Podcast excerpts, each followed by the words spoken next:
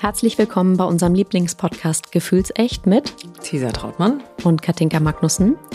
Wir sind der Podcast für alle, die Lust haben, den Teppich hochzuheben. Wir laden euch in der nächsten Stunde an unseren Küchentisch ein und eröffnen mit unserem Gast einen besonderen Safe Space, um das zu erleben, was gefühlt werden will. Wir kreieren einzigartige Geschichten und stellen Fragen. Wir wollen mit der Idee aufräumen, dass wir in eine winzig kleine Form passen müssen – um magisch, heilig, würdig und kraftvoll zu sein. Unsere Themen sind dabei so vielfältig wie die Persönlichkeiten in unserer Gesellschaft. Seit knapp drei Jahren gelingt es uns sowohl die Freude, die Lust, die Leichtigkeit, die Leidenschaft als auch den Schmerz, die Trauer, die Wut und die Angst mit einer Mischung aus Tiefgang und Leichtigkeit zu uns an den Tisch einzuladen. Unsere Zeit ist schnell geworden, die Emanzipation noch vergleichsweise jung. Unsere Eltern haben uns Dinge vorgelegt und mitgegeben, die in ihrer Zeit von Bedeutung waren. Heute fragen wir uns, was und wie wir als Frau, als Mann, als Paar leben wollen. Daraus ergibt sich zwangsläufig die Frage, was wir unseren Kindern vom Alten und vom Neuen mitgeben und was wir loslassen, weil es nicht mehr zeitgemäß ist. Wo stoßen wir an Grenzen? Wie können wir die gemeinsam aufbrechen, um gleichzeitig kraftvoll und verletzlich sein zu können? Wir sind wir, Kat und Cesar, sind zwei Frauen aus fast zwei Generationen. Cesar ist Jungsmutter, Schamanin, Tiertelepathin, Partnerin in allen Lebenslagen, Tänzerin und seit 30 Jahren verheiratet. Katinka ist Fischefrau, Mutter von zwei Kindern, geschieden und neu liiert. Ursprünglich hast du Modedesign studiert und bist heute im Branding zu Hause. Für alle, die Lust haben, sich außerhalb der nächsten Stunde zu verbinden, tauschen wir uns natürlich auf Instagram aus. Unser Account heißt gefühlsecht-podcast. Und wer das reale Leben bevorzugt, für den machen wir alle ein paar Wochen ein gefühlsecht Get-Together bei uns zu Hause und da entwickelt sich aus Erfahrung auch eine ganz besondere Magie. Und jetzt ganz viel Spaß mit unserem heutigen Gast wenn ich was in meiner Linie löse, bewege ich das ganze Feld. Das ist auch nochmal, also finde ich gerne einmal durchatmen oder wiederholen. Das nochmal, wenn. Wenn ich, ich bei mir was löse, mhm. in diesem Bewusstsein, dass ich in der Ahnenarbeit bin, mhm. bewege ich das ganze Feld. Ja. Denn all die Generationen, die ich berühre, werden bewegt. Und ich bin ja nicht die einzige Enkeltochter. Mhm. Da gibt es ja ganz viele. Also ich höre das immer wieder, dass mir Frauen sagen, mein Onkel hat mich angerufen, meine Schwester hat sich nach Ewigkeiten gemeldet und so weiter und so fort, ja. weil in diesem System sich was bewegt. Und wenn ich das jetzt weiterdenke, da gibt es ja ganz viele Verwandte, die kenne ich gar nicht. Ja. Und das ist, wo wir im Kollektiv arbeiten können, ohne kollektiv arbeiten zu müssen, sondern wo ich das wirklich in, in dieses Wurzelnetzwerk meiner Ahnen reingeben kann. 11.11 Uhr. 11.11 Uhr, 11. wundervoll. Was sagt uns das? Perfekter Start. Ja. Weil? Karneval. 11.11 Uhr. 11. 111. 1 äh, Start. Startenergie. Ja. Die einzige, es gibt ja die einzige Uhrzeit, wo alle Zahlen gleich sind. Stimmt. Wir sind mittendrin. Ja, das glaube ich auch. Und das, jetzt muss ich vielleicht einmal kurz mein Buch holen, aber ähm, der Anfang ist schon so was sehr Besonderes, die Energie des Anfangs. Und wenn man überlegt, eigentlich ist jeder Moment eigentlich auch ein Anfang. Ja. Jedes Einatmen. So, und wer die Stimme noch nicht erkannt hat, wir sitzen mit Kaya Andrea Otto und ihr kennt Kaya Herzlich schon? willkommen. Ja, danke. Wir sind so froh, liebe Kaya, dass ja, das Zufall, geklappt ne? hat. Nee, ist wieder gar kein Zufall. Nee. Alles wieder nicht. Ähm, ich habe, also ich folge dir ja bei Instagram und äh, ich auch. Du auch. Und mal merke ich irgendwas, mal merke ich irgendwas nicht oder mal gehe ich rein, mal lasse ich's. Und da bin ich dann hängen geblieben beim Thema Fasten und habe das mir angehört und dachte, oh Gott, das ist ja Wahnsinn. So, dir dann schnell geschrieben äh, oder Sprachnachricht und dann ging das alles ganz flott. Du so, ja, ja, du ahnst es schon. Äh, ich bin sowieso nächste Woche in Hamburg. So, also deswegen gibt's den Zufall nicht. Ja. Und danke, dass du dir eine Lücke geschaffen hast. Für uns, dass du bei uns so gerne sein kannst und ähm, wir haben, glaube ich, tausend Warst Themen. Genau, warst du Folge, warst du zweimal da oder dreimal? Ich bin mir jetzt nicht sicher. Du warst auf jeden Fall Folge zweimal. Folge Zweimal. 33 und dann direkt danach, fünf Folgen später, Folge 37. Nochmal da. Kann sein. Ja, ich das habe die sein. Nummern jetzt natürlich nicht. Ich habe äh, nachgeguckt vorhin, Okay. äh, während ich unsere Story äh, machte heute Morgen. Und ähm, ich glaube, wir haben uns bei Folge 33 kennengelernt und haben dann festgestellt, das ist ja so abgefahren, direkt wieder ans Mikro, Folge 35, äh, 37.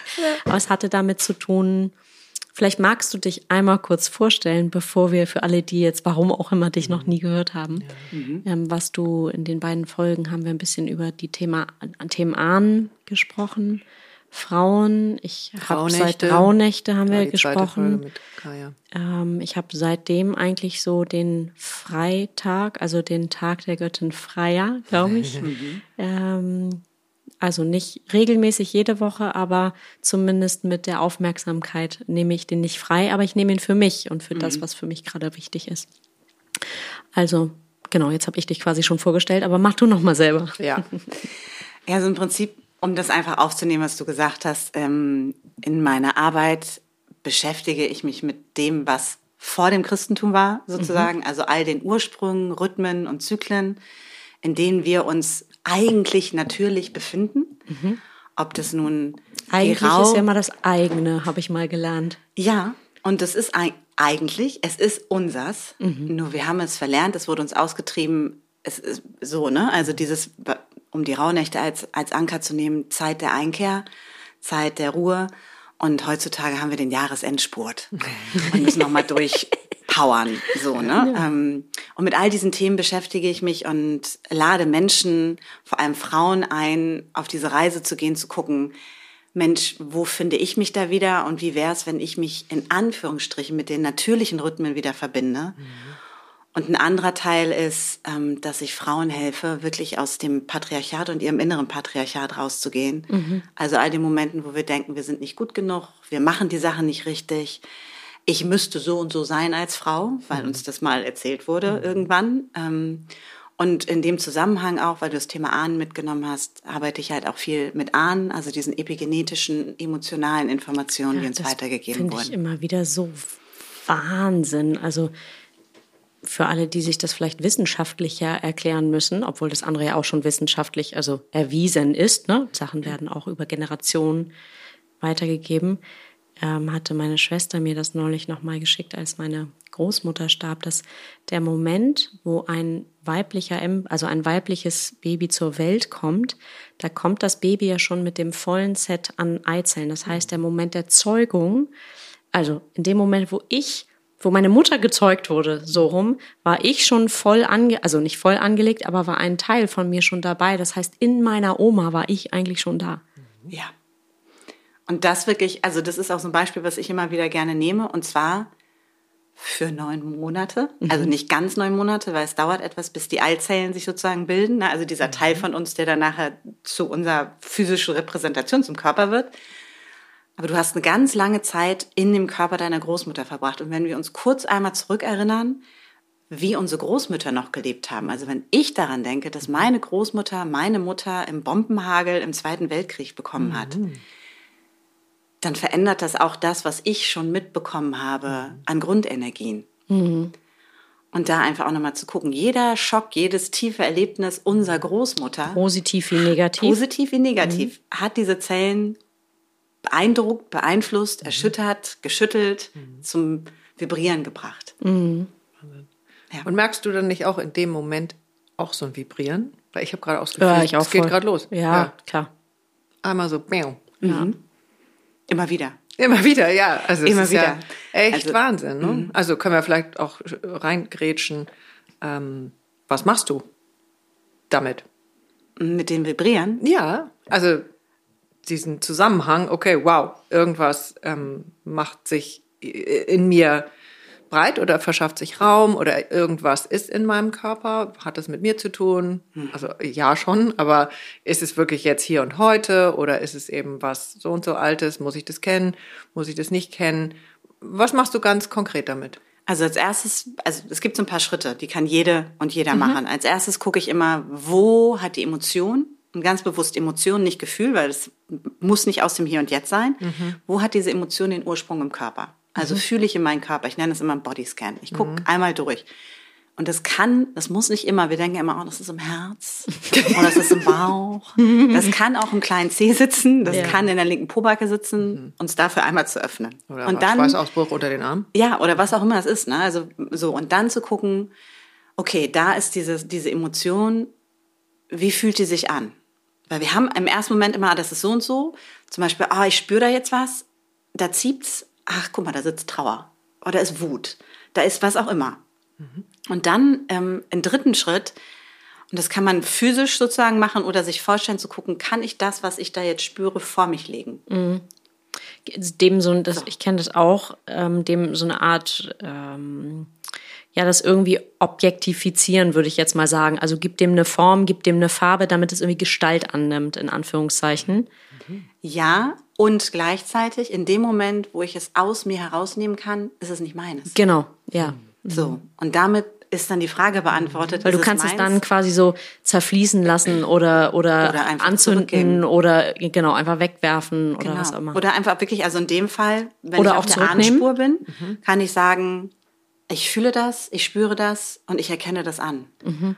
Und mir einfach vorzustellen, wer auch immer, wo auch immer das seinen Ursprung hat, mhm. ich gebe die Anerkennung dahin. Mhm. Und ganz oft ist das schon was, wo ein Prozess ausgelöst wird und sich Dinge bewegen, mhm. was jede machen kann für sich. Mhm. Also wo man jetzt nicht sagen kann, oh, da muss ich zu jemandem gehen, der ist der Experte. Mhm. Weil ich glaube ja sowieso, wir dürfen uns auch ein bisschen mehr zutrauen, vor allem auch selber, als ne? Frauen, ne? trauen und vertrauen und zutrauen. Ah.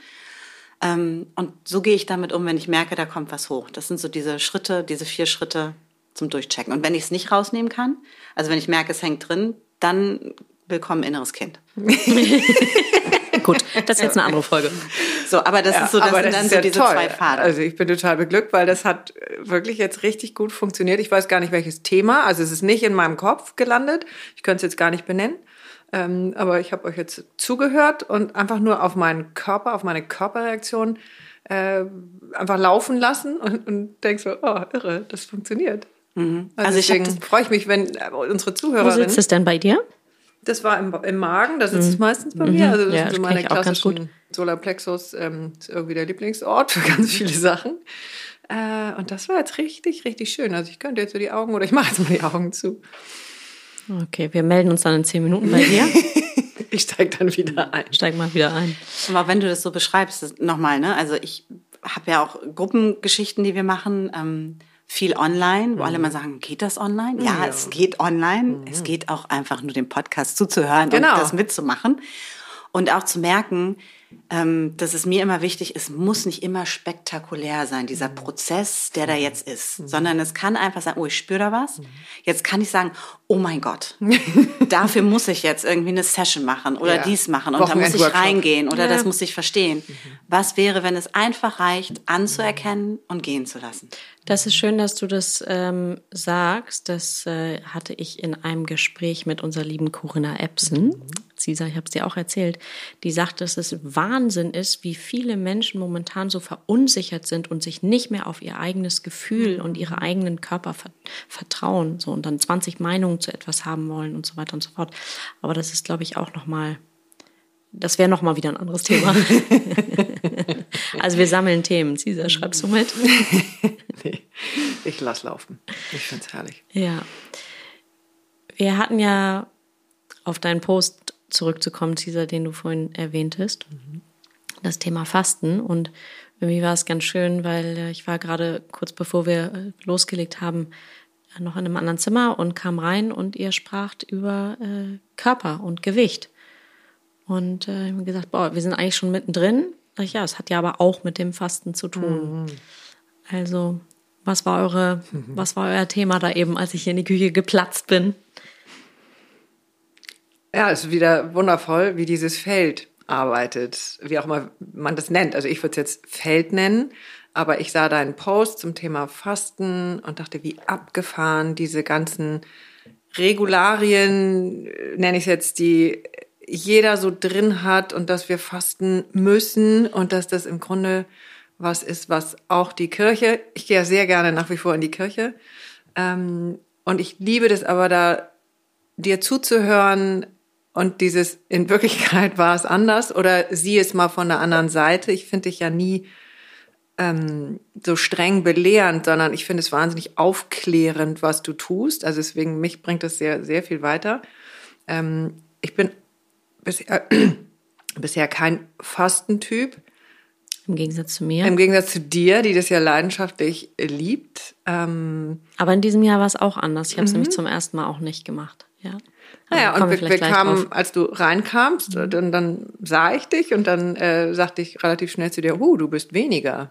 So. Ja, aber und dann strahlender auch. Also das fällt mir auf. Sprudelte das schon raus und äh, am liebsten wäre mir das, fände ich das, wenn du es nochmal so wiederholst. Dieses Ich lasse gehen ähm, und es geht nicht um die 400. Diät oder ich muss jetzt fasten, sondern was bewegt sich in dir? Ja, du hast es gesagt mit dem, du bist weniger und dann ähm, hab, also für mich die Geschichte ist, und das ist, glaube ich, auch nochmal wichtig, ich habe nie ein Gewichtsthema gehabt, mhm. sondern es gibt diesen wunderschönen Satz, die eine Freundin von mir gesagt hat, hey, abnehmen immer nur vom Teller, weil von mir kann es nicht genug geben. so. Und das habe ich, also Hamburger Schnack, und habe ich gesagt, so, passt. Und so habe ich das auch immer gesehen. Ähm, und ich habe gemerkt, ich bin da jetzt 2021 nach Lissabon. Mhm. Und es fing schon an, in den Warte ersten. mal, was heißt, du bist nach Lissabon? Sorry. Gezogen. Okay, weil den Teil haben wir, glaube ich, übersprungen. Wir haben uns zwei Jahre, wahrscheinlich fast zwei Jahre nicht gesehen. Weil ich aber bei Instagram sah ich das. Genau, du bist ähm, erstmal aus Hamburg rausgezogen, eigentlich doch in ein Dorf. Richtung Bielefeld. Richtung war Bielefeld. Wie deine Heimat und so. Also ich habe die Pandemie bei meinen Eltern verbracht. Ja. Ähm, mein Vater ist krank geworden, ich habe den gepflegt, bis er verstorben ist. Bin dann noch bei meiner Mutter geblieben. Ähm, und als dann die Pandemie sich sozusagen etwas legte, habe ich gesagt, so, jetzt ähm, gehe ich wieder aus meiner Heimat raus. Das war auch noch mal eine intensive, gute Zeit, da äh, zu gucken, was kommt da alles hoch. Ne? Und bin dann durch Zufall, wirklich durch absoluten Zufall, ähm, bei Zufall, die Dinge fallen einem zu, ne? Ja, so. ja. Und Der Abfall, die. Dinge fallen ab, so. ähm, in Lissabon gelandet und habe in dem Moment, als ich da war, gemerkt, das ist es. Schön. Und habe dann, anstatt die Zeit weiter mit meinen Freunden zu verbringen, die mich nach Portugal gelockt hatten, ähm, gesagt, ich bleib hier. Und war zwei Wochen da. Und innerhalb dieser zwei Wochen hat mich eine Freundin besucht und hat direkt gesagt, du hast abgenommen.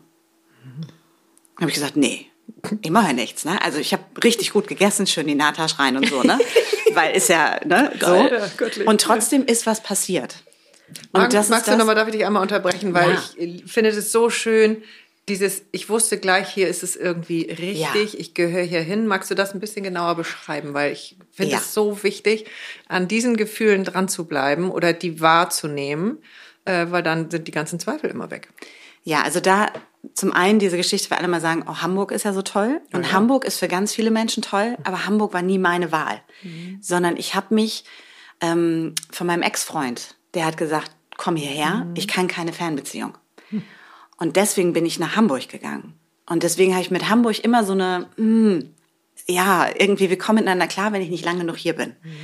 Beziehung. Und es ist halt da das Thema ne, Patrilokalität, wie man das so schön nennt. Die Frau zieht für den Mann um, verlässt ihre Wurzeln und es war ein schmerzhafter Abschied. Und ich habe wirklich Anfang 21 mich hingesetzt, ich habe schon länger geguckt und habe mich dann hingesetzt und habe gesagt, wer auch immer mich gerade hört, Ahnen, Spirit, Göttin, Erde, alle dürfen zuhören. Ich brauche eine neue Heimat. Ich will endlich nach Hause irgendwie. Und das heißt nicht Heimat, wo ich herkomme, sondern für das, wer ich jetzt bin. Und dann haben Freunde zu mir gesagt, komm mit nach Portugal, wir machen so eine Workation. Ich so, cool, habe mein Aufladegerät vergessen für das MacBook. Hm, wusste ich vorher, habe ich trotzdem vergessen. so, und ich als Jungfrau, die ja nie was vergisst, und bin dann in den Flieger gestiegen, habe gesagt, werde ich schon eins bekommen? War nicht möglich. So hat das Leben mich nach Lissabon geführt. Ich sitze in diesem Bus, weil es der einzige Weg war, um so ein Aufladegerät zu kriegen, fahr über diese Brücke rein. In dem Moment, wo es auf die Brücke geht, die aussieht wie die Golden Gate Bridge, die hat, hat man vielleicht schon mal gesehen, ging es in meinem ganzen Körper los. Es hat alles vibriert. Es hört überhaupt nicht mehr auf. Ich bin an der hässlichsten Bushaltestelle ever angekommen. Ich so, ist das toll hier? ich war total beseelt. Lustiger Fakt. Ich gehe aus dem Bus raus, läuft mir der Typ von neben mir hinterher und sagt, Sie haben Ihr Aufladegerät vergessen für das Telefon. Eine Freundin von mir sagte, ja, du musst dich mal wieder aufladen. Anscheinend ist das der Ort, an dem das passieren kann. Und ich bin dann einen Tag später, nachdem ich mein Ladegerät hatte und alle E-Mails beantwortet, bin ich durch Lissabon gelaufen und habe totale Flashbacks bekommen nach San Francisco. Mhm. Wo ich, als ich das erste Mal war, dachte, da ziehe ich hin. Mhm. Obwohl es keinen Grund gab. Ja, es und hat in, auch Parallelen irgendwie. Und in mhm. dem Moment habe ich gemerkt, dass mein Körper sich an etwas erinnert hat. Die Cable Cars, die Brücke, die mhm, Hügel, mhm, genau. so, ne, die Atmosphäre, was ich noch nicht kannte. Das heißt, mein Körper ist nach San Francisco und wusste, irgendwas stimmt hier total. Mhm. Aber es war halt noch nicht San Francisco. Dadurch, dass ich aber nie vorher in Lissabon war, konnte ich die Parallele nicht ziehen. Und für mich war nach einem Tag klar, hier muss ich bleiben. Wow. Weil einfach alles sich gut. Ich hab, das heißt, du arbeitest jetzt von da und ich habe da eine Wohnung, Wohnung ja. und lebe da jetzt. Ja. So, also ich bin dann direkt zwei Wochen da geblieben. Dann war der Rückflug. Bin ich Wie zurückgeflogen. Das? Ähm, das war okay, weil ich wusste, ich gehe einen Monat später wieder hin. Also es war wirklich für mich so, okay, jetzt muss ich kurz mal klären, Zwischenmieter finden für die Wohnung hier, weil so schnell kündigen und sowas geht jetzt alles nicht. Aber ich weiß, ich will nach Portugal, ich will nach Lissabon und habe dann einfach einen Koffer mitgenommen und bin dahin.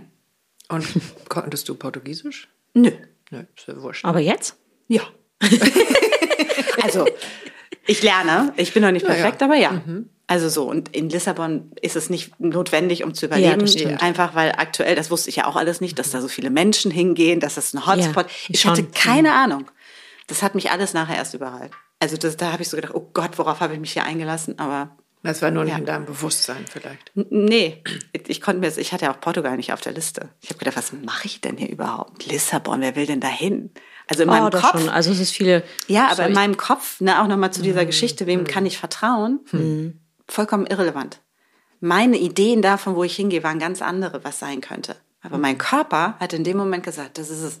Hier finde ich mhm. super. Wahnsinn, ne? Dann habe ich gesagt, okay. Und dann ging das los. Auf einmal ging das Gewicht weg ohne dass ich irgendwas getan habe. Und das Leuchten kam. Mhm. Also die Freundin, die mich da besucht hat, sagt, ich weiß nicht, was du in den letzten, das war, glaube ich, da war ich gerade eine Woche da, was du gemacht hast. Mhm. Aber du strahlst. Das ist schon deutlich. Du siehst aus, als ob du quasi permanent, also als ob du irgendwie einen neuen Lover hättest oder so. Mhm. Wahrscheinlich auch verloren. ähm, so, und ich habe gedacht, äh, ja. Mhm. Und dann aber wirklich auch zu merken, und das ist das, weil ich das gerade noch mal so im Vorgespräch auch sagte, dass sich einfach Themen lösen dass sich alte Traumata lösen, über die ich jetzt, wo ich reinkomme, an dem Ort, an dem ich jetzt bin. Und dass der Körper das loslassen kann. Ja, vor allem hast du eben gesagt, wo sich einfach Themen lösen. Mhm. So. Genau. Und du würdest jetzt ja rückwirkend wahrscheinlich auch sagen, die lösen sich nicht immer einfach. Sie Aber du bist an den Punkt gekommen. Also ich bin ja immer auch jemand gewesen, der gesagt hat, oh, da ist ein Problem lass es uns angucken. Mhm. So, ich habe ja diese Sherlock Holmes Energie zu sagen, oh, lass uns mal den Ursprung finden. Ich bin ja, ich schreck, schreck davon nicht zurück, wenn ich merke, da kommt was, sondern ich sage, oh Gott, da kommt noch was. Da darf ich wieder hingucken. So, und das ist eine Grundhaltung, glaube ich, die mhm. hilft. Mhm. Und gleichzeitig ist es, also ich habe dann auch, es ist nicht leicht gewesen. Ich habe im November die Diagnose gekriegt, dass ich, ähm, äh, wie sagt man, das Karzinom an, an der Gebärmutter hatte. Mhm. Und da habe ich gedacht, what the fuck? Wirklich? Mhm. Jetzt sitze ich hier in einem Land, mhm. in Portugal, kann die Sprache nicht, kenne keine Sau und muss mich jetzt sofort operieren lassen, weil es kritisch ist. Entschuldigung. Und dann habe ich aber gemerkt, und genau deswegen musste ich da sein. Es mhm. war die beste OP, ever. Beste OP ever. Okay. Ich habe das da gemacht. Die Krankenschwester. Gebärmutterhals oder? Mhm. Mhm. Die Krankenschwester hat mir Musik vorgespielt auf ihrem Handy, Fado-Musik die ganze oh, Zeit. Ja hat mir die Hand gehalten, also hat die ganze Zeit eine Hand am Körper gehabt. Mhm. Ähm, die Ärztin hat mir die ganze Zeit gesagt, wie toll ich das mache mhm. und was sie macht. Warum nicht hier in Deutschland? Weil du. Ich wusste, dass das nicht stimmt. Mein mhm. Körper hat gesagt, wir machen das da. Mhm. Und es war mitten in Corona und der Aufwand hierher zu kommen und es dann hier zu machen. Und mein Frauenarzt hier war scheiße. Mhm. So. Und ich habe gedacht, auch nee, ein ich, anderes Thema für sich. Das ist eine lange, lange Geschichte, äh, auch da nochmal. Aber ich wusste wieder, also ne, dass mein mm. Körper hat ganz klar gesagt, ich bleib hier. Mm. Also es fühlt sich sehr nach Sicherheit an. Also so. dass da äh, ein ganz großer Sicherheitsaspekt für dich ist oder ein Sicherheitsgefühl. Gab es da in deiner Linie? Warte, Moment. Klarheit. Okay. Also Sicherheit weiß ich gar nicht, okay. aber Klarheit. In dem Moment war so, okay, das machen wir jetzt. Mhm. Und dann habe ich eine Erfahrung gemacht daraufhin, ne, egal was mhm. es war. Und das war immer schon in meinem Leben so dieses, okay, ich vertraue dem, auch wenn das keinen Sinn macht, um nachhinein zu merken, ja, das war eigentlich ganz cool. Mhm. Gab es in deiner Linie Vorfahren, Ahnen, gab es was von aus der Richtung? Ich weiß es nicht. Hast du mal so eine DNA? Nee, habe ich bisher noch nicht. so gerne machen. Ähm, ja, ich habe immer diese, diese Datenschutzthemen, weißt du, weil ich mir auch mal denke, es wird ja in diese riesigen Sachen eingespeist und dann mit den mhm. DNAs und was sie damit machen. So, also so, das war damals, als ich das erste Mal reingeguckt habe, war das alles noch ganz anders. Mittlerweile mhm. ist es, glaube ich, kann man das easy machen. Ich hatte allerdings mal einen Arzt, der hat zu mir gesagt, du bist doch über Nordafrika hier reingekommen. Sehe ich sofort. Mhm. Du hast ne, die und die Intoleranz, das und das. Also der mhm. konnte dich angucken, mhm. konnte sagen, was du hast. Also du bist eine Nomadin und du bist da rein. Das mhm. ist wer sozusagen dann mhm. die Ecke. Mhm. Man weiß es nicht. Aber offiziell äh, ist es Estland und Ostdeutschland. Ja. Also offiziell. Jetzt nichts von unten. Davon die, mhm. die nordischen Linien, die weiß ich. Mhm. Aber es ist ja. Mhm. Egal. ja, du wirst schön. uns auf dem Laufenden halten. Ja, sobald ich das raus, sobald wir unseren DNA-Test gemacht okay, haben. Okay, du bist dabei. Ja, ich rede immer nur davon, weil ich auch so wahnsinnig gerne wüsste, wo meine Haare herkommen. Oder warum ich die Haare habe, die ich habe. Weil die kommen jetzt, glaube ich, nicht aus Hamburg. Wieso? Weil die Hamburger keine blonden Locken haben? Ja, Locken schon, aber ich habe ja eher, also früher hieß es, ich habe negroides Haar. Ja, ja, dann sind wir vielleicht zusammen eingewandert. genau.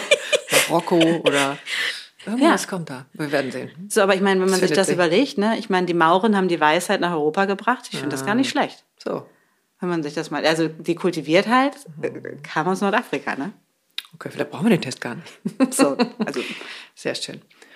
Okay, also wir waren nochmal beim Fasten. Also, genau. weil auch wenn wir die heute aufnehmen, die naja, Folge, und es ist gerade erst der Anfang, also es kommt erst ein bisschen später, aber da ist noch kein Ostern und deswegen finde ich das schon sehr, sehr schön, wenn wir da wieder reingehen. Ähm, was ist es ja. wirklich und wozu? Ja, was, was hat es auch mit dem? Körper zu tun? Wer nimmt es für was? Also gibt ja so die Abteilung höher, schneller, weiter. Ne? Jetzt auch das noch irgendwie mhm. mit in die Schale geworfen. Mhm. Ähm, ich mache das irgendwie gerne in den letzten Jahren, weil ich für mich, also einmal, ich räume irgendwie wirklich meinen Körper auf. Ich habe das Gefühl, ich bin dann so klar, so fokussiert. Ähm, ich habe auch so Fastenhochs, also ich bin dann wie auf äh, irgendeiner super Droge und das geht mir total leicht. Das fällt mir total leicht. Der Verzicht. Und wir hatten natürlich auch schon Witze, wir haben natürlich schon Witze gemacht, weil als du wieder immer angefangen hast zu essen, hast du gesagt, ich darf gar nicht essen, ähm, weil dann wird's gleich wieder schlimm, weil ja. beim Fasten war es so gut und jetzt wird's gleich wieder schlimm. Soll ich gar nichts mehr essen? Also es sind schon große Wellen da. Ne? Ja. Mhm. Und jetzt Anfang des Jahres, Januar, ist eigentlich mal so die Zeit, ich starte dann immer direkt nach der Zeit, nach Weihnachten und so und Silvester. Und jetzt im Januar hat mein Körper äh, also es war nicht mal eine Frage, es war nicht mal eine Diskussion. Der Körper war so nein. Mhm. Und das, obwohl ich eigentlich, also schon das Gefühl habe, ich könnte auch ein paar Kilo runter, dafür könnte ich fasten. Ich könnte auch ein bisschen fokussierter sein, das könnte auch gut sein. Aber irgendwie wollte mein Körper nicht. Und das ist okay. Ja. Also auch ja. da, ne? ich habe auch eine Zeit gehabt, in der ich viel gefastet habe. Also auch bis drei, vier Wochen richtig, richtig lang mhm. gefastet und das ging mir super. Aber so ist es dann auch. Großartig. Weißt du, es ist eben alles wahr. So. Und gleichzeitig würde ich das heutzutage nicht mehr machen. Mhm. So, ich, also, weil die Zeit für mich nicht mehr stimmig ist. Irgendwann hat mein Körper gesagt, jetzt gut. Mhm. Ich kann fasten. Ich kann das richtig gut. Mhm. Ähm, was ich mich für mich irgendwann gefragt habe, warum kann ich das eigentlich so gut? Mhm. Ist es mein Körper oder ist es mein Wille? Mhm. Ist es mein System, was diszipliniert einfach sein kann? Mhm. Ähm, Und immer dieses sich selbst besiegen? Nee, ich mach das dann einfach. beweisen? Nee, ich mache das einfach. Also ich habe in mir dieses, ich sage mal in Anführungsstrich meine Jungfrau, ne, wenn das die Aufgabe ist, dann wird das halt gemacht. Das mhm. So, wenn wir jetzt zwei Wochen fasten, dann fasten wir halt jetzt zwei Wochen. So. Mhm. Und dann ist dann, dann, dann sitzt das. Ähm, ich glaube, es gibt Zeiten, in denen der Körper fasten kann und in denen er gut fasten kann. Und es gibt Zeiten, in denen das nicht so ist. Mhm. Das, wo es ja ähm, beim kollektiven Fasten drum geht, ist ja sozusagen, und jetzt, in diesem Moment müsst ihr alle mhm da reingehen. Es kann ja gut auch sein, dass du später dieses Jahr nochmal den Impuls hast und merkst, jetzt mhm. ist ein guter Moment. Dann gehst du aber in deinem Rhythmus, dann gehst du in deinem System. Was meinst du mit kollektivem Fasten? Also die ähm, Aschermittwoch. viele Religionen, ja nicht nur das Christentum, sehen ja eine Fastenzeit vor. oder Ramadan. Genau. Oder Genau, das ja, Fenster auch steht heißt, ja auch ne? vor der Tür. Ähm, ja, das ist das sozusagen angekündigte kollektive Fasten für mich, wo alle. Ja, so, Von der ne, Kirche wo, wo alle Fall. jetzt in dem Moment kirchlich Aschermittwoch ähm, im islamischen Glauben mit dem mit Ramadan äh, ins Fasten gehen. Und Fasten grundsätzlich kann einen positiven Einfluss haben. Gleichzeitig zeigt sich allerdings auch, dass es nicht sein muss in der Art und Weise, wie teilweise heutzutage gefastet wird. Also wenn man zum Beispiel guckt beim Ramadan, den ganzen Tag über nicht essen und trinken und dann abends reinhauen wie sonst was. Das ist ja auch nochmal was anderes, als wie du zum Beispiel fasten würdest, wahrscheinlich. Ich habe das so klassisch nach Buchinger, ne? Mit Genau. so gemacht. Ja. Ähm, und dann ist für mich auch so die Frage, wofür steht dieser Verzicht denn jetzt eigentlich? Ähm, für mich ist, ist es viel relevanter, deinen Fastenmoment zu finden, weil dann sind wir wieder mit uns und unserem Körper verbunden. Und die Aschermittwoch-Geschichte, das hatte ich ja auch geteilt, ist so dieses, da ist die Kirche auf was aufgesprungen, die Vorräte waren aufgebraucht quasi, um zu diese Zeit.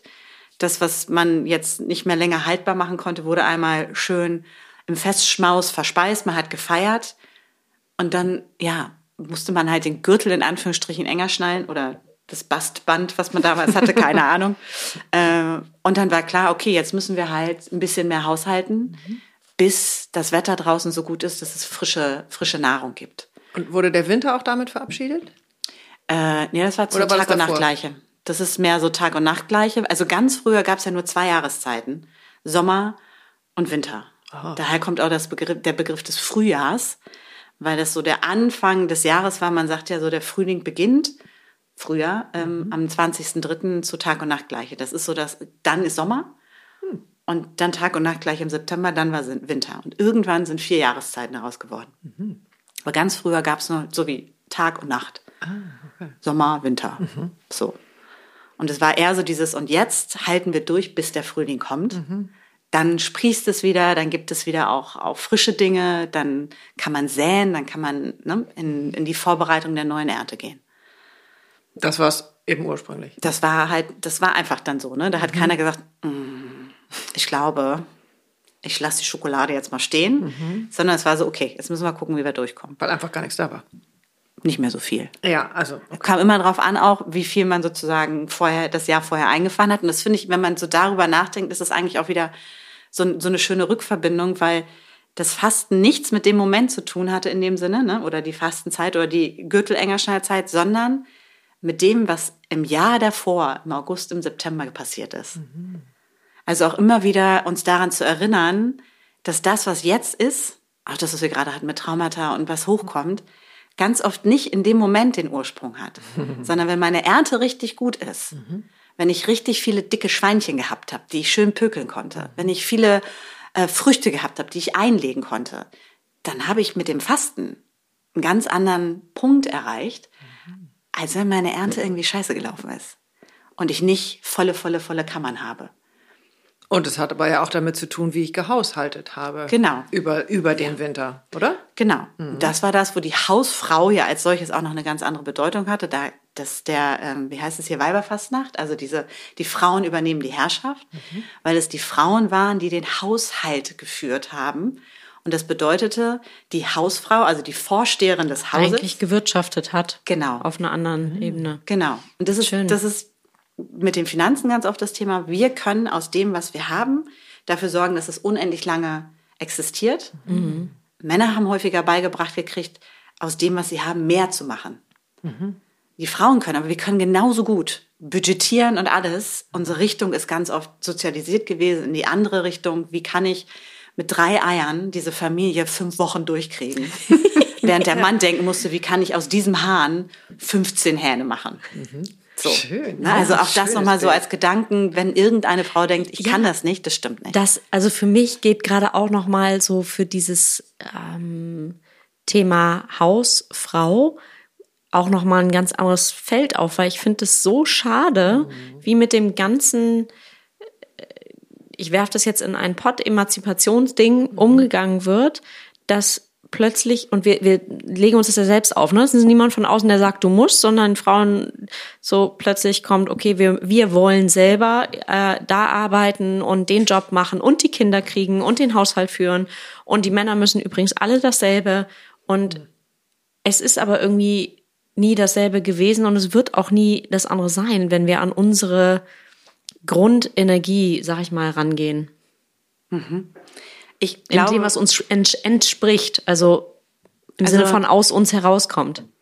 Ich glaube, dass es durchaus Männer gibt, die wunderbar den Haushalt führen können. Und ich glaube, dass genau, es Frauen das nicht, gibt, die also wunderbar auch die andere. Ja. So, mhm. ich glaube, dass es, wenn, wenn wir das, ähm, ich glaube, das Schwierige ist, dass es am Geschlecht festgemacht wird und mhm. dass es dadurch ähm, weniger wertig angesehen wird, was Frauen tun. Thema Haushalt und Hauswirtschaften. Mhm. Also ich hatte ja auch noch Hauswirtschaftsunterricht. Im Ernst? In der Grundschule haben Aber wir solche Sachen ja gemacht. Ich bin nicht so alt. Ich wollte gerade sagen, also wir sind. Ich bin nicht so alt. Nee, Spaß. Nein. Nein, aber wir haben solche Dinge noch so ein bisschen gelernt und wir haben auch so Kochen und Backen gelernt und solche Geschichten. Oh. Ja, Wo warst du denn doch, in der also Schule? Ich finde das, ich finde das mega, ehrlich gesagt. Also ich fand das toll. So, ich wir waren total begeistert, was wir so machen können. Also ich habe das von zu Hause von meiner Mutter gelernt oder irgendwie von ne, Kochen und so weiter und äh, wie man irgendwelche Spannbettlaken richtig faltet. So, ich finde oh, schon. Mhm. Da kam man vorbei. Mhm, okay. Ich da habe ich auch schon Menschen auf der ganzen Welt zum Staunen gebracht, wie man Spannbettlaken ja, falten kann. Das ist gar nicht so schwer und die sind so flach wie ein Hemd. Ich schwör's euch. Okay, können wir eine ja. Story daraus machen? Ja. Definitiv. Ja.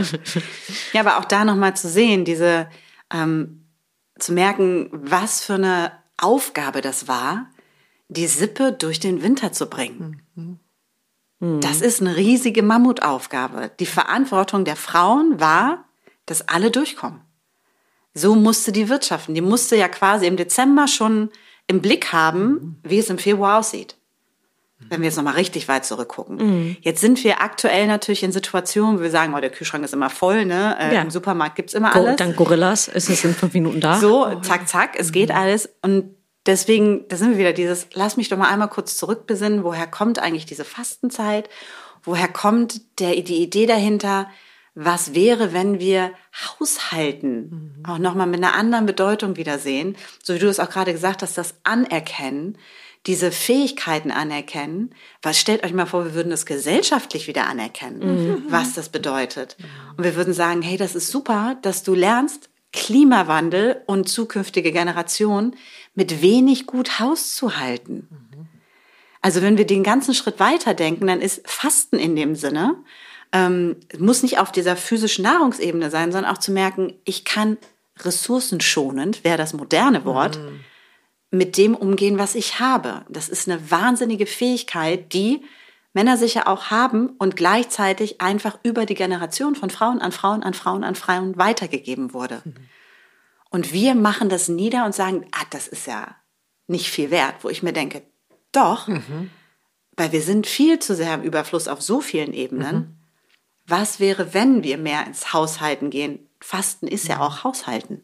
Hm. Schön, ja, wundervoller Gedanke und was für ein großes ähm, Thema, ne?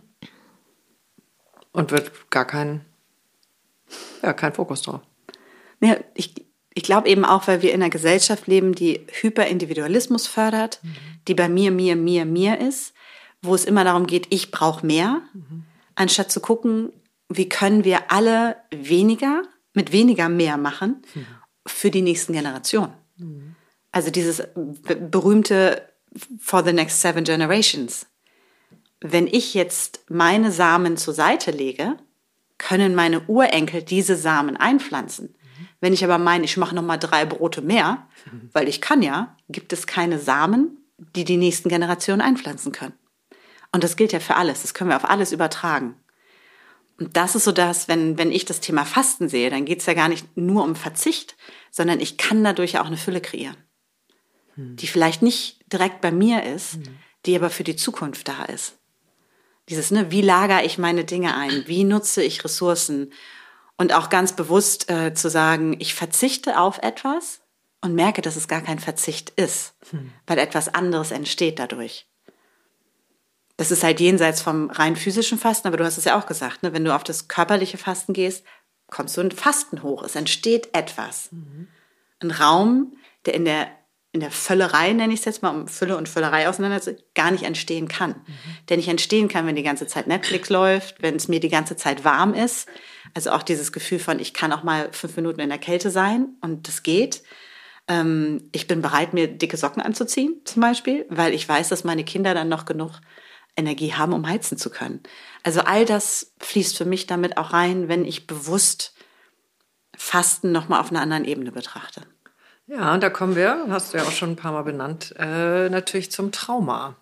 So, weil äh, das Gros von uns eben eher Mangel geprägt ist und ähm, gibt ja diese, also einen Ausdruck eben dieses Orale, ähm, was sich wirklich, finde ich, durch unsere Kultur durchzieht ähm, und in uns zellulär steckt.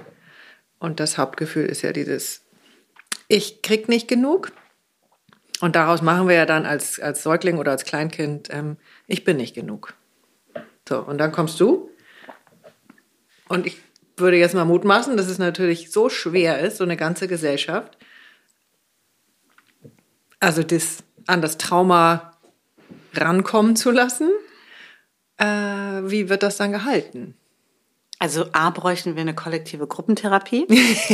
Ich glaube, wir sollten das Sondervermögen für die Bundeswehr in genau da reinstecken. Ja, danke Ernsthaft. Schön ähm, die 100 Millionen, Milliarden, ich, ich weiß gar nicht, wie viel es ist. Mhm. Stell dir das mal vor. Ja, und wir würden so damit geschockt. kollektive äh, Traumagrupentherapie Obwohl ja so Übel und so, ne? Also es gibt ja schon, es gibt ja Gruppierungen, sag ich mal, die sich mit dem kollektiven Trauma mhm. befassen, mehr und mehr. Ja. Also.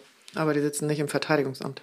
Das ist richtig. Mhm. Das ist korrekt. Aber, ja, ja, aber es, ne, es, also es hat, es fängt an, sagen wir so. Ja. Ich glaube, dass in dem Moment es wirklich darum geht, bei sich selber zu gucken mhm. und auch wirklich das wieder spielerisch, ich sage halt immer Sherlock Holmes mäßig, einfach zu beobachten, mhm. was passiert, wenn etwas nicht da ist. Wieso kommt bei mir das Gefühl von Verzicht? Wieso kommt bei mir dieses Gefühl von, oh mein Gott, das mhm. ist nicht genug, ich, ne, was mhm. auch immer da hochkommt, dann, wie ich es vorhin beschrieben habe. Wo sitzt es im Körper? Ist es wirklich meins? Oh, ich erkenne dich an. Weil ganz viel von dem kommt oftmals gar nicht von uns. Wenn wir noch mal ein bisschen zurückgucken, ich hatte es ja gerade schon gesagt, Zweiter Weltkrieg, mhm. Erster Weltkrieg, Hungersnöte, äh, Frauen in der Landbevölkerung, die wirklich teilweise ja vor Erschöpfung zusammengebrochen sind, weil sie so hart arbeiten mussten. All dieses, all diese Themen hängen ja in uns drin. Mhm. Und ich glaube wirklich, wenn wir da mehr und mehr reingehen, indem wir einfach bei uns immer wieder gucken, wenn ich was in meiner Linie löse, bewege ich das ganze Feld.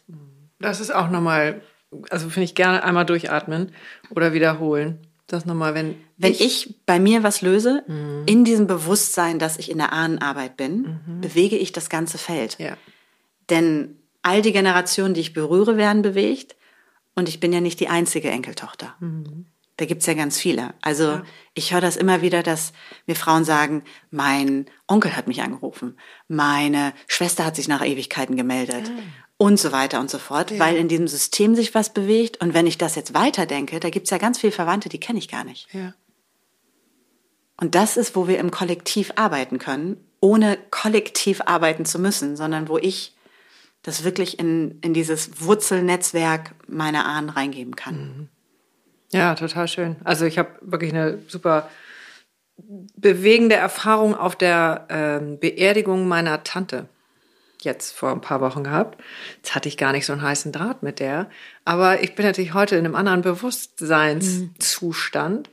Und das war eine solche Reise, ähm, meine Cousinen, Cousins da zu sehen, die über ihre Mutter erzählt haben und ihre Mutter ist die Schwester meines Vaters.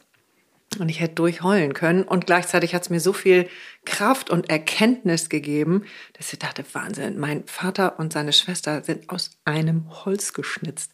Und dafür stirbt dann aber jemand erstmal. Also es kann eben ein ganz langer Weg sein. Ähm, aber welche Themen eben dann in meiner Familie da aus der väterlichen Richtung zum Teil wirklich felsenfest sitzen Und es kann sich ja morgen alles ändern, aber das war wirklich total aufregend, ähm, da drin zu sein und schon dieses Gefühl zu haben, wow, ich habe auch schon ganz schön was bewegt aus meinem ganz eigenen Anspruch, weil da können wir, glaube ich, alle nur anfangen bei uns selbst und gucken, okay, was ist es für mich, was ich auflösen möchte, wo ich irgendeine Transformation mir wünsche und häufig hast du es ja gar nicht in deinem Bewusstsein, sondern irgendwas fühlt sich nicht mehr richtig an, du kommst nicht weiter, es klemmt. Ähm, und dann den nächsten Schritt zu gehen, mhm. das ist dann schon ganz viel Heilung fürs System. Und also da nochmal, ne? Ich finde es wichtig, also ich sage halt, was ich vorhin gesagt habe, so dass wir auch mal Situationen aushalten, die nicht komfortabel sind. Mhm. Das bedeutet nicht, dass wir ähm, in ja, schwierigen Emotionen seiern müssen, weil wir das jetzt aushalten müssen. Mhm. Ich muss diese Trauer jetzt aushalten, ich muss diese Verzweiflung aushalten, mhm. sondern es bedeutet, wieder dahin zu kommen, dass das Leben eben nicht nur Zuckerwatte und Happy Dappy ist und es mhm. ist okay. Mhm. Das Leben ist, wie es ist. Es gibt Momente, die sind nicht schön mhm. und die kann ich aber neutral annehmen und da gehe ich durch. Das ist halt, wird gemacht. Das ist ja auch so eine Erzählung, dass das Leben permanente Ekstase sein muss. Ich weiß das nicht so. Also bei mir ist es nicht so. ähm, und ich glaube, so viel, also ich, ich weiß gar nicht, so viel könnte ich, glaube ich, gar nicht masturbieren, als dass das so passiert. Das ist aber ganz wichtig, finde ich, dass wir das auch immer mal wieder so in eine Realität rücken. Und das andere ist, Dinge, die sich unangenehm anfühlen. Und zwar nicht auf den, weil, oh, den muss ich jetzt anrufen oder da muss ich jetzt äh, irgendwie was, was tun, das finde ich doof, sondern das, was du beschrieben hast, diese Emotionen, die da hochkommen, da wirklich reinzugehen und zu merken, es ist nicht unsere Schuld, dass das so ist, mhm. es ist unsere Verantwortung, wenn wir sie ah. spüren, die mhm. zu lösen. Nicht umsonst heißt das Buch, du bist die Antwort, weil die Verantwortung Dein bedeutet, mhm. ich bin die Antwort auf das. Also ich entscheide, wie ich mit dem, was da hochkommt, umgehe. Mhm. Und das ist total wichtig. Wir sind autonom. Wir sind Teil dieser Linie und trotzdem kann ich entscheiden, gucke ich mir das an oder gucke ich mir das nicht an. Total schön. Ich bin nicht schuld, ich bin aber in der Verantwortung, weil ich das entscheide. Weil ich glaube, dass dieses Thema Schuld auch so riesig ist. Ja. Ähm, weil so viele sich unbewusst schuldig an der gesamten Welt fühlen. Also Nein. Also an unserem Land und an unserem, ich weiß nicht, was. An unserem Vermächtnis, in Anführungszeichen. Oh, ja. So. Also kollektiv und in der Familie. Ich kann an allem schuld sein, dass meine Eltern sich nicht verstanden haben und dass ich weiß nicht, was alles war. Nein. Das ist, das ist, wenn man so ein bisschen Familien stellen und so, mhm. das, was bei den Großen ist, das bleibt bei den Großen. Da habe ich nichts mit zu tun als die Kleine. Mhm. So. Also ahnenmäßig gesehen, all das, was bei den Exkarnierten, die, die schon mal vorausgegangen sind, ist, das bleibt bei denen. Mhm da habe ich nichts mit, ich habe das nicht beeinflusst. Es ist nicht meine Schuld. Und das erstmal wahrzunehmen. Und dann, es ist wie so, ich komme in einen Raum, in so einen Keller rein und der ist vollgemüllt. Aber ich war noch nie in diesem Keller. Aber alle, die aus meiner Familie vorher da waren, haben ihren Shit da liegen lassen. Es ist nicht meine Schuld, dass der so vollgemüllt ist. Mhm. Aber es ist meine Verantwortung, jetzt dafür zu sorgen, mhm. wenn mich das stört, kann auch sein, dass ich das total super finde. Könnte auch Kraft ähm, geben. Was ja, also, also ne, wie auch immer, zu sagen, ich räume das mal auf. Weil vielleicht finde ich da ja noch ein Geschenk. Hm. Ne? Es muss ja nicht immer alles negativ sein. Ja. Und das so zu sehen und zu merken, ja. Und so dann mit so einer Schatzgräber-Mentalität. Ja, das da ist das, was Sherlock ich meine mit, mit, Sherlock. Holmes. Mhm. Dieses, lass uns doch mal gucken, was da ist. Wie interessant ist das denn? Und vielleicht noch der eine oder andere Monet versteckt. ja, man weiß es nie, welche Reichtümer man findet. Ja. Aber wie kommt denn das, dass wir so häufig uns schuldig fühlen. Also, dass wir so in diesem oft negativen sind und denken, da ist es richtig. Die Kirche. Oh. Es ist immer die einfachste und erste Antwort. Das ist immer deine Antwort, ne? es ist so, aber sie funktioniert immer. Das ist das, das, ist das richtig gut. Also ich glaube, es hat verschiedene Ebenen. Die eine ist wirklich, dass wir in Religion ganz oft einfach mit diesem Schuldthema hm. belastet sind ähm, was wir tun dürfen, was wir nicht tun dürfen. Und ähm, die Frau ja erst recht, oder? Die, also die Frau sowieso. Wir haben ja, ja diesen, diesen Apfel gebissen. Ne? Ja, wir haben ihn doch auch Seitdem gereicht. Ne? Wir ähm, haben so. ihn ja und um das mal und und auch mal so zu sagen, die erste Frau ist ja auch noch aus dem Paradies raus, weil sie die, ja. die ganze Zeit Lilith. unten liegen wollte. Ja. ja. Also noch unverantwortlicher. Ja, ja, ja. Da, also hast du das auch erzählt im ersten, in der ersten Ja, Folge? der großartiges Buch, äh, der Lilith-Komplex. Ja, ähm, ist äh, mhm. wundervoll beschrieben, ja. So, und also deswegen, ja. wir sind ja wirklich, und das darf man nicht vergessen, im Religiösen sind wir mit der Erbsünde geboren. Als ja, Frauen über genau. Eva. Mhm. Im Islam gibt es das nicht. Aber im Christentum. Also auch da nochmal interessant. Mhm. Jedenfalls ist es einfach, ne, das ist natürlich daran veranlagt, dass da irgendwie dieses Gefühl von Schuld ist. Auch diese Perspektive, die wir haben, du sollst deine Eltern ehren, das heißt, unsere Perspektive geht immer in die Vergangenheit, anstatt dass ich meine Kinder ehre und gucke, wie kann ich die Zukunft beeinflussen. Wahnsinn. Vergangenheit ist eine Schuldbelastung. Ich habe keine Schuld in der Zukunft. Ich habe Kreativität, ich habe Verantwortung, ich habe eine, eine Schöpferkraft. Schöpferkraft, in, wenn ich in die Zukunft gehe. Ich gehe meine Macht, ich mache. Wenn ich in die Vergangenheit gucke, ist alles, was da nicht gut war, da kommt dieses Schuldthema auf. Und deswegen sage ich das Kirche, weil es ist ja nun eines der Gebote. Mhm. Du sollst deine Eltern ehren und es ist was, was wir gesellschaftlich immer noch haben. Wir gucken immer nach hinten mhm. und gucken aber nicht nach vorne. Wir haben in indigenen Zusammenhängen für die nächsten sieben Generationen, nicht wegen der letzten sieben Generationen. Aber ist es nicht auch, also die Eltern ehren im Sinne von Wertschätzung und nach hinten gucken, das zu wertschätzen und trotzdem, also du sollst ja auch Kinder bekommen und mehren und ähm, also das ist ja auch beides da.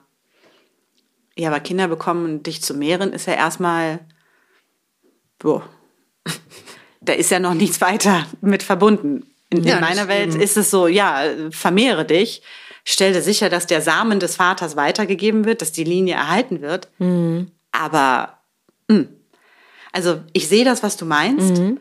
Und ich glaube, reflektiert wie wir sind, sehen wir das so. Also ich schätze die Tradition meiner Ahnen mhm. zum Teil. Ich erlaube mir durchaus auch ganz viel zu hinterfragen, weil wir auch, und das ist das Ding, einfach hier und jetzt in einer ganz anderen Welt existieren. Als die Menschen vor 100 Jahren. Also das, was vor 100 Jahren gemacht wurde, macht jetzt oftmals gar keinen Sinn mehr. Und auch da zu merken, das, von dem uns gesagt wird, dass es Tradition ist, mhm. wer sagt das eigentlich und seit wann ist es so? Mhm. Und so. Ich glaube einfach, dass, dass, Schuld ist immer was Vergangenheitsfokussiertes. Mhm. Es ist nie in die Zukunft gerichtet. Und wir sind einfach immer noch, also durch unser kollektives ähm, Empfinden als Deutsche, klar. Ne? Mhm. Weltkriege, da haben wir einfach wirklich ja, verkackt. Das muss man einfach so sagen. Ja, das tun, da gehen wir auch bis heute mit unserer Verantwortung noch nicht, aber das hatten wir jetzt gerade. Ja, deswegen, da sind wir in der Schuld, mhm. aber wir gehen immer noch nicht in die Verantwortung. Ja. Wir kreieren immer noch nicht was daraus. Wir hängen da immer. Das ist ein wunderbares Beispiel, ja, Thema kollektives Trauma, mhm. wo ich mir denke, ja, die Schuldfrage ist jetzt geklärt. Jetzt müssten wir eigentlich kollektiv sagen, und wie können wir daraus was kreieren, mhm. was zukunftsträchtiges. Das tun wir nicht. Also das tut das Kollektiv nicht. Also in einzelnen ja, es, Fällen deswegen, natürlich. Ist, deswegen, ich will nicht sagen, dass es niemand tut, aber diejenigen, die eigentlich für das Kollektiv mhm. agieren sollten, mhm. weil wir sie dahin gewählt haben zum Beispiel, weil da einfach auch so viel Trauma noch steckt und so viel kollektives Schuldbewusstsein und Vergangenheit, weil auch ganz oft gesagt wird, ja, wir können aber nicht, weil. Und das weil kommt aus der Vergangenheit. Also es ist genauso, wie wir immer fragen, warum? Das ist die Vergangenheit. Wozu wäre die Zukunft? Das ah. tun wir nicht. Und das warum ist das. Warum ist die Vergangenheit? Warum ist das so? Weil das so und so das war. Das stimmt. Ach so, Wozu ist das hinten. so? Mhm. Weil das und das passieren soll. Wahnsinn. Und wenn wir einfach nur im Wortschatz warum gegen wozu austauschen, verschwindet die Schuld. Ha. Mhm. So. Okay. Wenn wir warum mit wozu austauschen, verschwindet die Schuld. Weil wir in Verantwortung, in Kreativität gehen. Mhm. Schön. Wozu ist das gut? Mhm. Mega. Allein wenn, wenn ein Kind da sitzt und irgendetwas tut und ich mhm. frage, warum machst du das oder wozu machst du das, bekomme ich zwei ganz unterschiedliche Antworten. Das stimmt. Mhm. Also können ja alle mal ausprobieren. ja, ja, ja. Naja, also cool. ich finde schon, ich bin hängen gerade so ein bisschen bei der Macht der, der Worte. Mhm. Ähm, tue ich ohnehin, weil ich finde, dass du einen sehr schön ausgewählten und bedeutungsvollen Wortschatz hast. Viele nutzen ja sehr viele Füllwörter ähm, und keine Ahnung hier und da. Und die ja, die Macht der Worte, also wirklich die Bedeutung auch mitzunehmen in das Gesagte, ist, das liebe ich sehr. Ich weiß von unserem Jens Korsen, dass er mal sagte, ersetzt doch mal aber durch und. Mhm. Dann fällt die ganze, du ja. streckst die Arme an Himmel aus, mhm. ja. ähm, weil das auch so ein Stück von dieser Rechtfertigung und von diesem äh, aber hätte, könnte, würde, Konjunktiv, keine Ahnung, wie auch mhm. immer, nehmen würde. Ähm, ja, und das, das mache ich tatsächlich recht häufig im Kopf, wenn der Satz schon rauskommt. Manchmal bleibt das aber dann trotzdem hängen und sehr oft schaffe ich es, das zu ersetzen und das ist total herrlich. Mhm. Weil man nicht in diese die Rechtfertigung kommt und nicht dieses, ja, ich, ähm, keine Ahnung. Aber negiert ja auch. Also aber genau. negiert all das, was ich vorher gesagt habe. Ja, die habe. Verantwortung auch. So, und das ist so dieses, so nimm es mal die Sonne scheint, aber es regnet. Ja, morgen ja. wird's schlechter. Die Sonne scheint ja, und gleichzeitig regnet es. Auf ich bin zu spät, aber äh, da war XYZ, keine Ahnung, der vor mir ist so langsam gefahren. Ja, okay, ich war zu spät und ähm, bin halt zu spät losgefahren oder ich habe mich verkalkuliert oder was auch immer. Mhm. Also das benennt Egger sehr, ja, ja. ist glaube ich ein ähnlicher Rahmen. Ja. Ja. So Arbeit ist auch ein Wort, was ich immer wieder versuche, raus, raus, raus, weil es hilft nichts. Mhm. Was ich eben noch ganz spannend fand, ist, dass wir, wir sind ja bei dem, über das Thema Frauen, beim Thema Fasten, das war ja unser Kernthema, sag ich mal, zum Thema Schuld gekommen. Wie verknüpfen wir das jetzt denn nochmal? Der Apfel. der Apfel, okay. Also das, darüber ist es ja im Prinzip. Ne? Also Frauen mit der Erbsünde belastet. Äh, deswegen haben wir erstmal Schuld an allem, ja sowieso. Mhm. Also es ist ja immer noch so, dass äh, uns auch vorgeworfen wird, dass es unsere Schuld ist, wenn yeah. irgendetwas nicht funktioniert, wenn unsere Kinder nicht funktionieren, wenn wir nicht funktionieren. Es wird mhm. ja nie gesagt, uh, vielleicht hat die Gesellschaft äh, irgendwie ein mhm. Thema. Mhm. Also erstmal hat die Frau immer Schuld. Und Männer fühlen das weniger. Ist es tatsächlich so? Ja, Männer haben da, ich glaube, meine neue Theorie ist, Männer haben da, wo wir unsere Gebärmutter haben, the audacity. Was heißt also dieses, das dieses, dieses Selbstbewusstsein, diese mhm. Selbstverständlichkeit, mit der sie in die Welt gehen, die ihnen das Patriarchat natürlich auch ausrollt. Ne? Also ja. der Mann geht in einen Raum und fragt sich gar nicht, ob ich da sein darf oder nicht, weil, hey, hey, so. Das habe ich auch schon mehrfach festgestellt. So, während Frauen oftmals, darf ich mich da hinsetzen, ist es, welcher Platz ist jetzt für mich? Mhm. Ein Mann kommt wahrscheinlich rein, setzt sich hin. So, mhm. jetzt mal im, im überspitzten Sinne. Und das ist das, wo wir, wo Unterschiede da sind, mhm. weil es auch ist, Frauen haben Schuld, Männer haben Rechte. Das ist das, wie das System funktioniert. Es ist mein Recht, XY zu machen. Es ist deine Schuld, dass ich mein Recht nicht haben konnte. Also gucken wir äh, ein bisschen weiter zurück, seit 97, 1997 ist ähm, Vergewaltigung in der Ehe eine Straftat. Vorher war es das nicht. Seit 1997. Friedrich Merz hat übrigens damals dagegen gestimmt. Ich weiß. Aber das ist ich, das muss ich immer wieder sagen, damit wir verstehen, was hier. Aber das ist ein anderes Thema. Der hat bestimmt auch Qualitäten. Ich möchte jetzt überhaupt keine machen. lange, lange Pause. Genau, wir wollen ja kein politischer mal, Podcast nein. Aber da nochmal hinzu, nee, das hat verschiedene mit, Blickwinkel und so weiter und so nee, fort. Also das hat gar nichts mit Politik zu tun mhm. für mich, sondern einfach die Tatsache, mit dass er ein Mann ist, der sagt, Straftat mh, hm, sehe ich so nicht. Schwierig. Jedenfalls bis dahin war es das Recht des Mannes, mhm. sexuell mit seiner Frau zu machen, was er wollte. Sein Recht einzufordern. So, sein Recht einzufordern. Es war die Schuld der Frau, wenn sie nicht verfügbar war. Mhm. Männer haben Rechte, Frauen haben Schuld. Es ist nicht seine Schuld, wenn sie jetzt kein Vergnügen daran hat. Es ist ja sein Recht, ah. dass er äh, sexuell aktiv sein darf. So ist das ja ganz lange äh, gesehen worden. Wir haben ja als Frauen kein Recht auf irgendwas gehabt. Mhm. So. Puh, atmen. Ja. So. Und, und das sehen wir immer noch. Also das ist so das, wo ich manchmal auch denke, wenn wir denken, oh, wir sind ja schon so raus aus dem Patriarchat. Nein, das sind wir nicht, weil diese Dinge tief, tief, tief drin sitzen. Mhm. Und wenn wir die nicht benennen, und das ist manchmal unangenehm, und dann sagen wir, aber mein Mann ist ja nicht so, es geht ja gar nicht um einzelne Personen, es geht um eine Ums kollektive mhm. Wahrnehmung und auch Situationen, die wir sehen. Wir sehen das immer wieder auch, wenn und Frauen es geht auch nicht an der Stelle um die, nee. sorry, dass ich da einmal reingehe, es geht ja ganz explizit nicht um die Schuldzuweisung in eine Richtung, nee. sondern um die Heilung und um die Haltung. Mhm. Ja. Also warum treten Frauen in Führungspositionen zurück für Dinge, für die Männer nie zurücktreten würden? Mhm. Aber können wir das nochmal ja. mit dem Männer- und Frauenthema, weil ich durchaus auch ähm, Männer kenne, die glaube ich, ein großes Schuldthema haben. Und vielleicht gibst du mir da recht, oder auch nichts wurscht, ähm, sie gehen nur anders damit um. Ja. Ja, also deswegen, ich würde es ungern Frage so, dazu? dass Männer sich nicht schuldig fühlen. Ich glaube, dass natürlich dadurch, dass sie in den Weltkriegen, also anders agiert haben als die Frauen, äh, weil sie es mussten. Ähm, aber was ist da deine Erfahrung? Wie gehen Männer mit ihrem Schuldgefühl um, dass die genauso haben? Ich glaube, bei Männern ist es oftmals ein individuelleres Schuldgefühl. Ach so. Wir haben halt das, wir haben die Erbsünde. Jetzt mal ganz profan gesagt, wir Ja. haben einmal die kollektive Schuld als Frauen.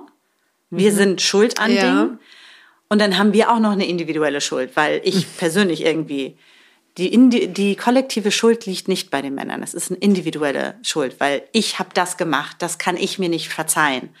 Da habe ich, ne, so. Aber das kann auch in der Familie liegen. Das kann auch in der Familie liegen, ja. Ja. Also in Militärfamilien. Ja.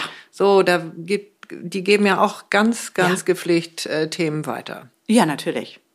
Also, da ist auch eine Schuld, das- aber das, also du meinst eine individuelle Schuld in dieser Also hat Hat die Familie. Schuld, genau. das ist eine Frage, die mir eben kam. Sie hat die, auf das, was du sagtest, sie hat die Schuld etwas, also Frage, zu tun mit die Schuld bei den Männern. Sind das Männer, die vielleicht ihre weibliche Seite auch noch schon eher, also wenn du sagst, deine Theorie ist, die Schuld hat immer was mit der Frau zu tun oder kommt daher ursprünglich, hat das dann auch was damit zu tun, inwieweit die Männer ihre männliche und weibliche Seite, sag ich mal, Also das Thema, warum die Erbsünde bei uns liegt, in Anführungsstrichen, warum die Schuld bei uns liegt, ist, dass in einem System, in dem wir leben, es immer ein richtig und falsch geben muss. Und um mich als Mann als richtig zu definieren, beziehungsweise den Mann als richtig, als A, als gut zu definieren, muss ich das andere als nicht richtig, als schlecht definieren. Darüber kommt einfach dieses, ich mache die Dinge gut, okay, was ist der erste Counterpart? Das ist die Frau, sie macht sie nicht richtig. Sie ist schuld daran, wenn die Dinge nicht funktionieren, weil ich darf mir das natürlich, also es ist eine systemische Vorstellung. Es hat nichts mit Daniela oder Annabelle oder Karl oder Stefan zu tun. Und das ist, glaube ich, ganz wichtig, das einmal so zu sehen. So baut sich dieses System auf. Es ist natürlich gleichzeitig auch unter Männern in Hierarchien. Gibt es genauso das Schuldthema auch. Das ist dann nochmal anders an, angelagert. Ich glaube, also wenn ich zum Beispiel gucke, mein Großvater, der hat im Krieg, der war auch im Kampf und hat da mit einem Panzer jemanden überfahren. So. Das hat er sich nie verziehen. Da hat er ein riesen Schuldthema gehabt. Der hat es getan und danach, ja, als der Krieg vorbei war, hat er da gesessen und gedacht, Mist, sag mal, was ist da eigentlich passiert? Und hat dann meinen Kampf gelesen und hat dann gesagt, um Gottes Willen. Und hat dann angefangen, sich damit auseinanderzusetzen und ist dann von den alten Nazis umgebracht worden nach dem Krieg. Also das ist, da gibt's auch nochmal eine große Geschichte. Aber von daher, nicht aber. Und gleichzeitig und in diesem Moment erkennen wir, auch Männer tragen natürlich Schuld für Dinge, die passiert sind. Es ist aber eben genau das. Es sind Momente, die passiert sind, während es bei Frauen manchmal einfach auch dieses Diffuse ist, wo es gar nicht, warum ist es denn jetzt so? Warum? Ne? Also woher das ist nochmal das, was es? du mit individuelle und kollektive Schuld meinst. Genau. Und ich glaube, das ist einfach wichtig anzuerkennen, dass wir im Kollektiv eigentlich meiner Meinung nach weltweit in der westlich in Anführungsstrichen zivilisierten Welt ähm, dieses Päckchen noch mittragen als Frauen. Wo wir uns immer wieder fragen dürfen, ist es wirklich mein Schuldgefühl oder wird mir da gerade was auferlegt? Nur noch mal so als kleines Beispiel. Frau wird vergewaltigt. Was hast du denn angehabt? Wieso fragen wir das? Weil wir sofort die Schuld auf die Frau schieben. Selbstverständlich. Mhm. Kriegt, glaube ich, auch Anstatt- jedes junge Mädchen so. zu hören. Ne? Also wenn die was- Minirock ja. äh, abends loszieht ähm, oder was sie auch heute sonst noch alles anhaben oder nicht anhaben. Ich glaube, dass jeder das hört. Und das ist das, was ich meine mit Kollektiv, wird erstmal die Schuld dahin geschoben. Was nicht bedeutet, dass wir sie haben. Das ist der große Unterschied. Ja, umso wichtiger. Ja, dass wir Quellen haben. Du bist eine. Äh, Ja, die immer weiter und immer, also nicht aufhört aufzuklären.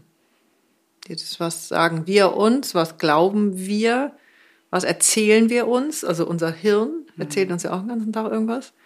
Äh, und was glaube ich davon und was stelle ich mal in Frage. Ja, und einfach auch wirklich zu merken, Wir sind Teil von etwas Größerem. Im positiven Sinne, im nährenden Sinne, genauso wie im herausfordernden Sinne. Mhm. Also dieses, auch in der Ahnarbeit zu merken, wir verorten uns in einer Linie. Ich bin Teil von etwas Größerem. Mhm. Wenn ich glaube an Gott, Spirit, Göttin, was auch immer, merke ich, dass ich Teil von etwas bin, was größer ist als ich selber. Und das bedeutet eben auch, dass ich die andere Ebene immer mit einbeziehe. Mhm. Und ich glaube, das ist ganz wichtig, vor allem auch für uns als Frauen, immer wieder uns dahin zu verbinden und zu gucken, wo kommt es her? Was passierte eigentlich gerade? Mhm. Anstatt dieser, in Anführungsstrichen, Lüge, diesem Narrativ aufzusetzen, es ist deine individuelle Schuld. Es ist deine, du, mhm. du, du. Mhm. Also dieser Hyperindividualismus, der in unserer Gesellschaft ja gefördert wird, mhm. der uns eben aus diesem gemeinschaftlich Größeren immer wieder rausholt mhm. und uns quasi wirklich ins Unglück stürzt. Habe ich äh, sehr viel gelernt äh, in der Folge, die, die, wir auch diese, Nummer, diese Woche aufgenommen haben, äh, mit Marjan Nemezade, die sagte, es gibt Ich-Länder und es gibt Wir-Länder. War mir Gerd Hofstede. Hm? Gerd Hofstede. Ach, du hast das, das ja dann damit ja. noch benannt, genau. Das ja. war mir auch völlig neu. Das äh, kam, ist, äh, also habe ich jetzt lange, ist 20 Jahre her, mhm. aber ist total einleuchtend. Ja, finde ich so spannend mhm. und äh, uns darin zu beobachten oder da ein Teil davon zu sein, dass wir aus dieser Ich-Welt ähm, langsam die rauswachsen gehen. dürfen in die Wir-Welt. Ähm, da habe ich wirklich ganz viel Lust zu. Deswegen mhm. danke, dass du bei uns bist ähm, weil ich finde, das, was du weißt und das, was du in die Welt bringst, ähm, so wertvoll und so wundervoll. Äh, da lade ich schnell über zu dem, du bist auf irgendeinem, ist es Flow Summit, ja. ich weiß nicht, wie es heißt. Ich kann mir das nicht merken, weil es so viel ah, gibt. Da bist ähm, du. Aber ja. sag, sag, uns mal, wo du, wo die Leute dich noch sehen können, ähm, was sie buchen können. Wie geht es weiter? Ähm, also aktuell läuft der Flow Summit. Ähm, Ach, der läuft man, aktuell? Ja, der läuft, glaube ich, jetzt gerade. Aber den kann man dann nachher sich auch noch angucken für diejenigen, die das interessant finden. Da bin ich mit dem Thema äh, Verkörperung. Hm. Weil es ist eine Sache, Erleuchtung ist die halbe Miete, ne? Mhm. Also Verkörperung ist sozusagen die Wohnung. Ja. Dann mhm. am Ende des Tages. Ähm, und ansonsten wird es ab April wieder neue, kleinere Formate geben, weil ich aktuell ja immer einmal das Jahresprogramm habe, wo wir im Jahr durchgehen und merke, dass ähm, ich immer wieder E-Mails bekomme und die Leute sagen, können wir zwischendurch vielleicht auch mal was mit dir machen? Also ab April gibt es dann auch wieder kleinere Formate, die ähm, also am besten dann einfach ein Newsletter eintragen oder auf Instagram gucken. Wenn es soweit ist, mhm. sage ich Bescheid. Wie heißt du auf Instagram? Äh, Kaya Andrea. Ich glaube, Unterstrich Kaya Andrea Unterstrich. Ihr findet das sonst auch ähm, also, in unseren Stories und in unseren Titeln, genau. Ja. Ein kleiner Satz noch zu dem Ich- und Wir-Land und dem Thema Verzichten ah, ja. und Fasten. Ah, ja. Wenn ich hier an der Bushaltestelle stehe ne, mhm. und warte, mhm. dann knuddeln sich alle und wollen schnell rein, als ob es nicht genug Plätze gibt. So, äh, der Bus könnte mich ja nicht mitnehmen. Wenn ich in Portugal stehe, dann stehen alle in der Schlange. Die stehen nicht so hintereinander, aber wenn jemand einfach vorher reingeht, dann sagen die anderen, du darfst noch nicht, weil du erst später da warst.